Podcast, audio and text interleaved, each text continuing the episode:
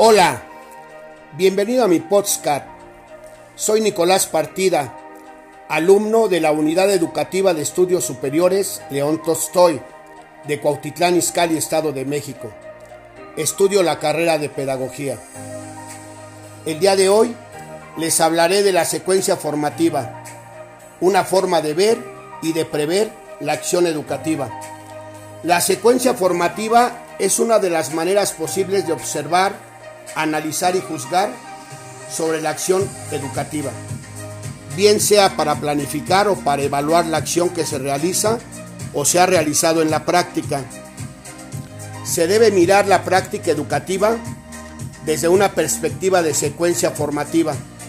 Se requiere ubicar la secuencia en el conjunto de componentes del proceso educativo, dentro de los cuales destacan la acción educativa intencional, la cual se planifica, se desarrolla y se lleva a cabo y posteriormente se revisa o evalúa.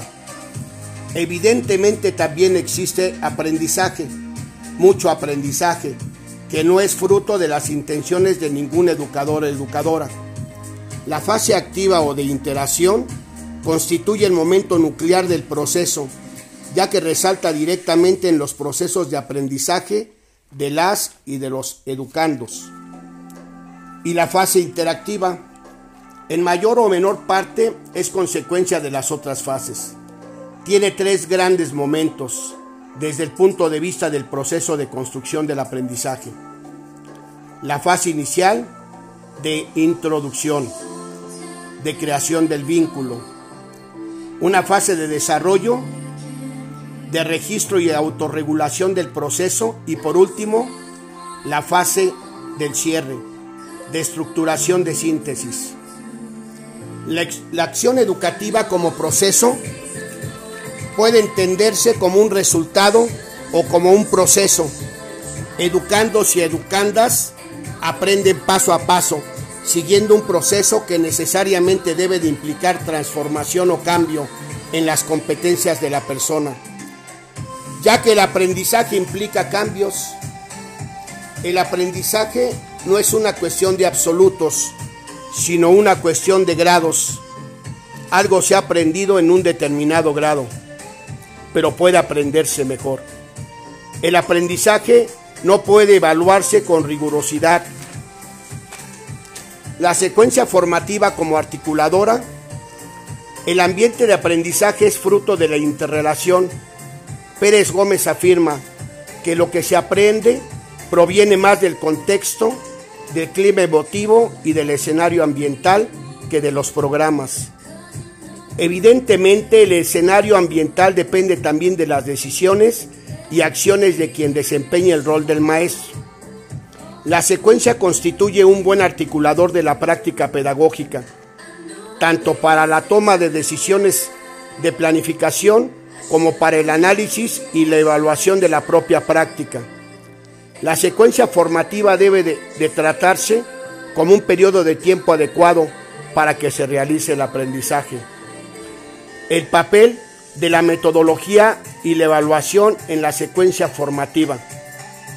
Es muy claro se trata de planificar cómo enseñaremos el procedimiento de trabajo y las acciones que prevemos llevar a cabo y cómo las realizaremos.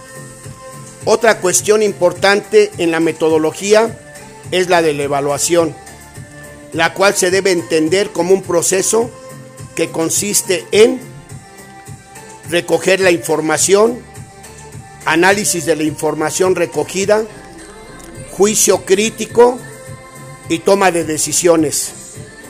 Las actividades de evaluación son actividades que hay que planificar en cada una de las fases de la secuencia formativa como acto habitual.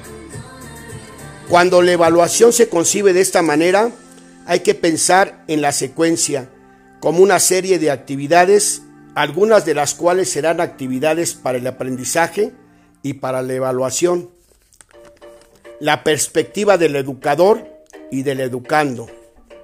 No vale la una sin la otra.